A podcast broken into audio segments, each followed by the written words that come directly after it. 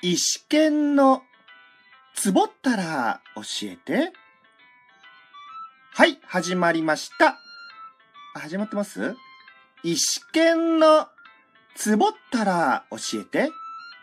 私、端っこ演者、石川県が一つのテーマをもとにここラジオトークでマイペースにゆるくトークしていくコーナーです。ようこそ石剣ワールドへよろしくね。アプリ機能、倍速モードはお好みで。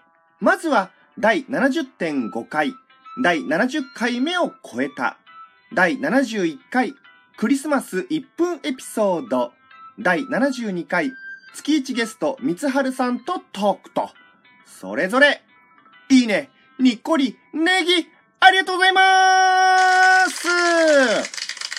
はい、えー、12月、忙しい時期ではありますが、ゲスト三春さんとうまく連絡取れまして、収録に臨めまして、無事配信できまして、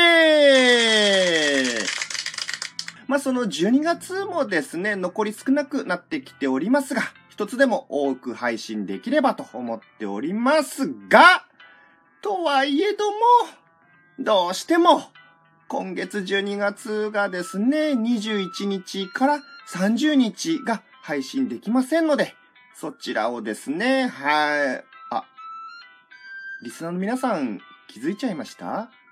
そうです。この配信した日が21日なんですね。はい、というわけで、配信できない期間を12月23日から30日に変更させていただきます。では、本編に行きましょう。今回は、声の村、声の村についてお話ししていきます。先に言わせてください。声の村は言いたいだけで、本当に言いたいのは、声の村です。村の、ん？村、村の方です。村、む、村、村村。そうです。何度も言ってると何が正しいのかわからなくなってきたあれです。今回の声の村は、トーク時に声の調子がいい時と悪い時があることを指すと同時に、私、石川県の声の村についてお話ししていきたいと思います。ちゃんとリスナーの皆さんに伝わったかな？大丈夫っしょですので、今回は話して、えートーカーさん向けのお話になります。リスナーオンリーの方々としては少しでもトーカー目線の気持ちでお聞きいただければ幸いです。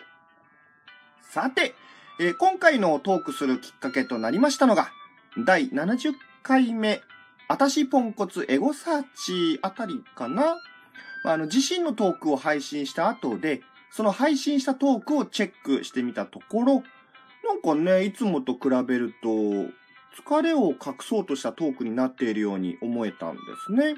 まあ、これはあくまでも誰かに指摘されたというわけではなく、自分自身で感じたことになります。えこうした、いつもより声の調子が変でも、より元気にトークしなきゃという精神になってしまい、それが裏目に出てしまうという、いわゆる空元気というやつですね。うん、どうも別のことに時間を取られながら、ラジオトークの収録を行った場合、私はですね、なんかあの、声の調子に浮き沈みがあるようですね。まあおそらく今回のトークもまさに声のムラがあるように感じてなりません。多分ムラがあると思います。そこでそこで、他のトーカーさんにも自分と同じように声のムラが発生するトーク会があるのかどうか、普段から拝聴している方々に加え、新着で流れてくるトークもピックアップして、いつもより多めで拝聴しました。まあ、今月忙しいのにね、なぜかラジオトークに時間を費やしてしまう。みんなこれからもよろしくなさて、話を戻しまして、各トーカーさんのトークが私と同じように声のムラがあるかどうか調べたところ、うん、皆さん問題ありませんでした。何様だよって感じですね。はい。えーもちろん、その時々に体調の良し悪しはあると思います。トーカーさんの中にもですね、まあ今日はちょっと体調が悪くてとか、今日はあの、喉の調子が、といった前置きを挟んだ上でトークしたり、トーク詳細にあの記載されたりといったことがありました。が、今回はあくまでもこうした事前申告は対象外とした上でのお話となります。まあ一般的に特に問題ないケースのお話ですね。えー、っと、フラット？ニュートラル？まあ多分ニュートラルの状態のお話ですね。まああの基本トーカーさん、あの各トーカーさんは声の調子に安定感あると思いましたね。うん。まあ、あの、いつもと変わらない声の調子で、いろんなトークをお届けしているということですね。まあ、考えるに、そのトークをしているときですね。まあ、お腹空いていない状態でしょう。トイレに行きたい状態ではないでしょう。あとは、まあいいでしょう。そんな皆さんのトークと比べて私、意思権に置き換えると、この特に問題ないケース、ニュートラルな状態ですね。そんな状態でも多少疲れがある時にトークするとその様子が聞こえやすくなってしまうのか、自分の中でいつもより違和感に聞こえてしまうんですね。これは収録する時間帯をいろいろ試しても変わらない様子なんですよね。うん。いや、石剣そんなことないよという声がもしあるならば、もうここで話が終了してね、あとは締めの、ハッピー、降ってこいになっちゃうんで、違う、違うんだよまだトークは終わらせたくないんだ続けます。そこで私、考えました。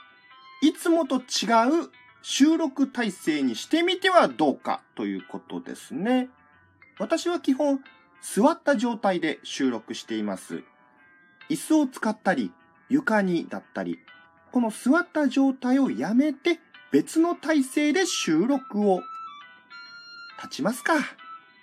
よくあのオフィスワークで座っている状態で眠くなってきたらあの立ってリフレッシュするというのを見たり聞いたり私はしたことないんですけどもしくはあのリスナーさんの中にもそういったリフレッシュしたい時に立って少し体を動かすということがあるかもしれません。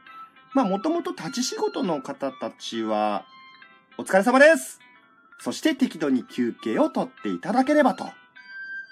では、この収録を継続した状態で立ってトークしてみたいと思います。では、早速ですね。え今は座っています。で、今この座っている状態からですね、この状態から今立ってトークをしています。はい、えー、今、立ってトークをしているのですが、いかがでしょうか？えー、こちらはですね、あの、立った状態だと、収録時のマイクはちょうど真下にありますので、下にポイントを当ててトークする感覚になります。まあ、あの、確かにですね、あの、座った状態よりかは、立ってトークした方が、声に勢いが出やすい感覚ですね。うん。ただですね、あの、このずっと立ちっぱの状態で12分近くトークするのができるのかですね、あの、気になってきましたので、ここでですね、中腰になってトークしてみようと思います。えー、では行きます。え今立っています。立っています。で、この立っている状態、ここからですね、おっと、おっとっとっとはい、えー、今中腰です。この中腰の状態で、えー、先ほどの立った状態と同じような声の調子ですかね。ですかね。まあ、あの、立った状態よりかは中腰の方が姿勢としては楽なので、まあ、あの、座った状態で元気が出てないな。今、空元気の、空元気の状態で収録しているかもと思った場合、立つか、中腰になった状態でトークしてみてはいかがでしょうか？ちょっと中腰の状態もまああれですね。うん。あの、先ほど各トーカーさんが声の調子に安定感があると言っておきながら、皆さんにも立ってトークしてみようと巻き込ん、おすすめしていくスタイル、嫌いじゃない。